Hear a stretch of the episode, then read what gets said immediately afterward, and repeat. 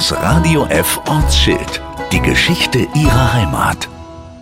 Aha, ich weiß, was du meinst. Oder Aha, ach so ist das, oder? Aha, Faschingsruf. Es gibt so viele Formen, wie man sich mit diesem Wort ausdrücken kann. Aber es gibt auch den Ortsnamen Aha. Bürgermeister Karl-Heinz Fitz. Ja, also der Name ist Aha. Äh, Im Volksmund wird aber Aha als O ausgesprochen. Das heißt, man sagt zum Beispiel, ich gehe nach O und nicht nach Aha. In diesem O, also A oder Acha, steckt das Grundwort Ach für Wasser.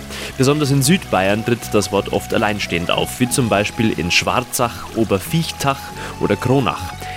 Der Name des Ortes taucht schon im 13. Jahrhundert im Kodex Mödel auf. Der Kodex also nichts anderes als ein Vorläufer von einem Buch.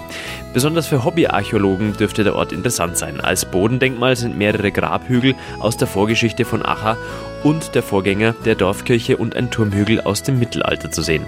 Also dann auf nach Acha, dem Ort am Wasser. Das Radio F Ortsschild. Die Geschichte ihrer Heimat.